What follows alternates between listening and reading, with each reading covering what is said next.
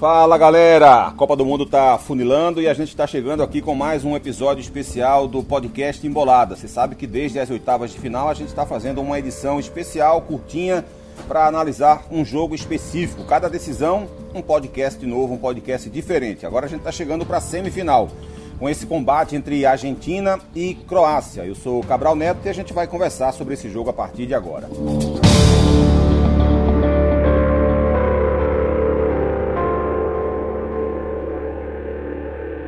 A Croácia tem uma forma de atuar que reduz muito a potencialidade dos adversários. É, Para quem gosta de Harry Potter, é quase como se fosse um time dementador. É aquele time que consegue reduzir muito a energia e as virtudes de qualquer adversário. A Croácia não é uma equipe de dar exibição, é uma equipe de impedir que o seu adversário consiga fazer isso. Deu para ver claramente essa estratégia no jogo das quartas de final diante da equipe brasileira o Brasil não conseguiu impor sua forma de jogar e, ao mesmo tempo, a Croácia conseguia é, explorar alguns, alguns defeitos da, da equipe brasileira. Por exemplo, o Rafinha é um ponta direita de muita recomposição defensiva. E por isso mesmo, até, de repente, o Perisic não teve tanta capacidade de construção. Então, por aquele setor, ficou um lado mais equilibrado, para dar equilíbrio, mais defensivo. Do outro lado, Juranovic mudou o seu jeito de jogar. No primeiro tempo, ele foi muito mais incisivo, muito mais agressivo, jogando nas costas do Vinícius Júnior o tempo inteiro, porque o Vinícius recompõe menos. É, e, e, isso atrapalhou muito o jogo da seleção brasileira, que ficou incomodada com o Juranovic naquele setor. Quando o Rodrigo entra, ele passa a ser um lateral mais defensivo, para cuidar um pouco mais das jogadas brasileiras, porque é, o Brasil passou a encontrar alguma solução diferente quando o Rodrigo entrou em relação a Vinícius Júnior. Então, essa variação de posicionamento do Juranovic é apenas um dos pontos que faz, que faz com que a gente perceba como a Croácia tenta se adaptar aos seus adversários. O setor que o Dalit, o Zlatko Dalit, mais mexe na equipe para poder ter esse tipo de inovação estratégica contra os adversários é o ataque porque lá ele tem alguns jogadores que têm características diferentes e que fazem é, funções também diferentes. Ele pode jogar com o Bruno Petkovic, por exemplo, que é um centroavante com mais presença de área, que entrou no decorrer do jogo contra o Brasil, ou pode usar o Kramaric, que foi a opção dele para jogar contra a seleção, porque o Kramaric tem muito mais mobilidade, muito mais movimentação, é muito mais construtor, capaz inclusive de jogar pelo lado direito do campo também fazendo esse tipo de jogada. E aí o Kramaric, afundando um pouco mais dentro do meio-campo, fazendo a função de falso 9, acaba sendo uma opção para dar superioridade numérica no setor de meio-campo. Então essa é uma das opções utilizadas pelo técnico para poder mudar sua cara. Ele se quiser mais velocidade, por exemplo, ele tem o Ossite, que pode fazer essa função pela direita para puxar contra-ataque, para dar aceleração à equipe. Ele pode ter o, o Passilite, que é um jogador mais. Um, é como se fosse um meia, né? Um jogador mais com mais capacidade de construir jogadas. É, o Pasalite, inclusive, foi é, a opção para começar o jogo também diante da seleção brasileira, exatamente para dar esse suporte ao Modric, que joga também no meio-campo, jogando nesse setor mais à direita, então ele acaba fazendo essa, essa construção de jogadas por aquele setor. Lado direito, inclusive, que foi o mais forte, com o Juranovic como lateral, o Modric chegando por aquele setor e o Pasalic fazendo essa função mais na frente. O meio-campo é o setor mais forte, ele tem, é, via de regra, há uma alternância de posicionamento, mas via de regra a sua melhor formação é quando o Brozovic começa as jogadas, um primeiro volante que distribui as jogadas com um primeiro passe é, é muito, muito acima da média. Um jogador que faz isso com muita capacidade, um dos poucos que chega nesse nível no Mundial. Aí ele tem o Modric saindo um pouco mais pela direita, o cara do acabamento de jogadas, ele reúne várias virtudes, um jogador completo e dominante no setor. Fez uma partida sensacional, inclusive, diante da seleção brasileira. E o Kovacic, o Kovacic, que joga mais à esquerda, é mais carregador de bola, é o cara que arrasta mais o time para frente. Se a gente pegar os números frios da Croácia contra o Brasil, a gente vai ver que ele deu apenas que a equipe deu apenas um chute na direção do gol, que foi exatamente a bola que entrou.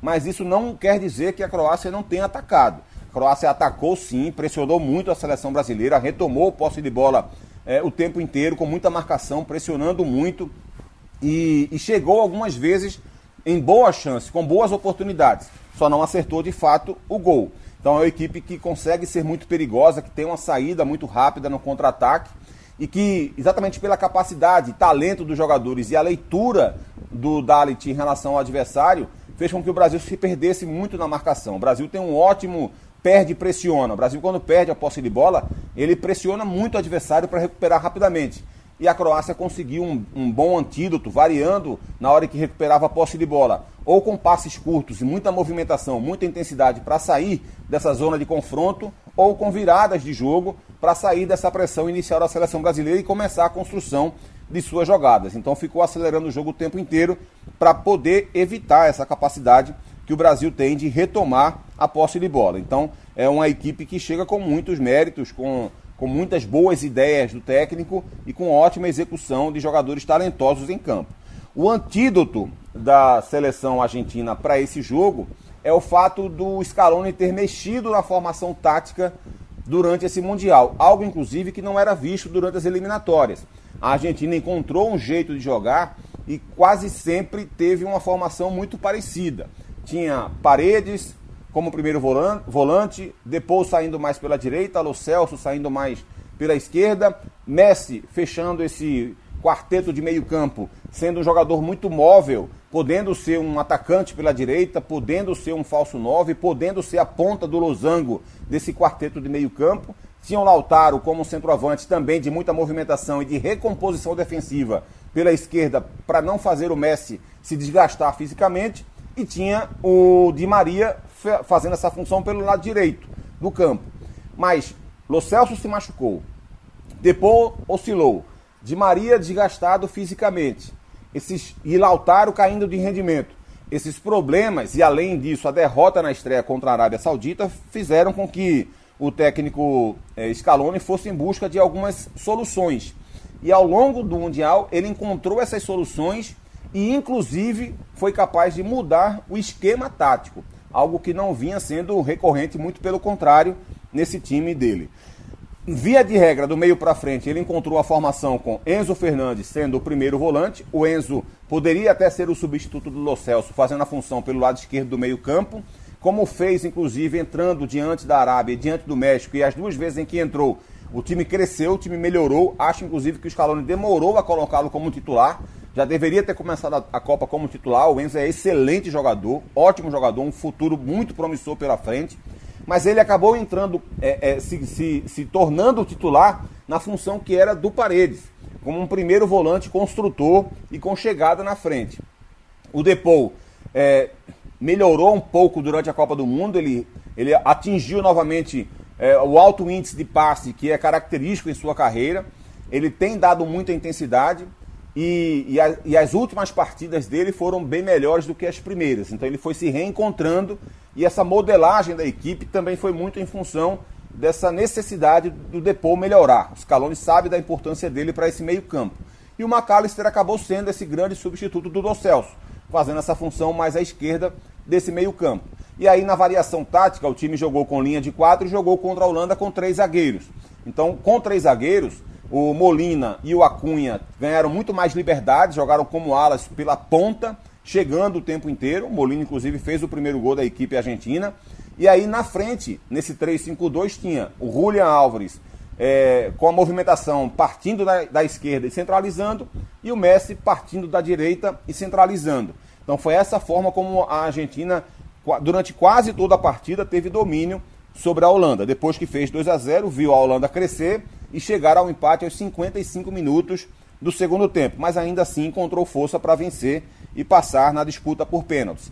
Na outra opção, se por acaso o Scaloni escolher voltar a fazer uma formação com linha de quatro atrás, ele pode ter de volta o Paredes ao meio-campo e aí formaria um, um losango nesse meio-campo, tendo o Paredes como primeiro volante, depois saindo à direita, Macalister saindo à esquerda, o Enzo Fernandes mais na frente como esse, esse meia que fecha essa ponta do losango e teria o Julian Álvares e o Messi lá na frente. Uma outra opção seria ter o Papu Gomes jogando mais pelos lados, de repente pelo lado direito, e aí uma formação mais 4-3-3 mesmo, com o Julian Álvares e o Messi também mais à frente, junto com o Papu Gomes, que seria um ponta pelo lado.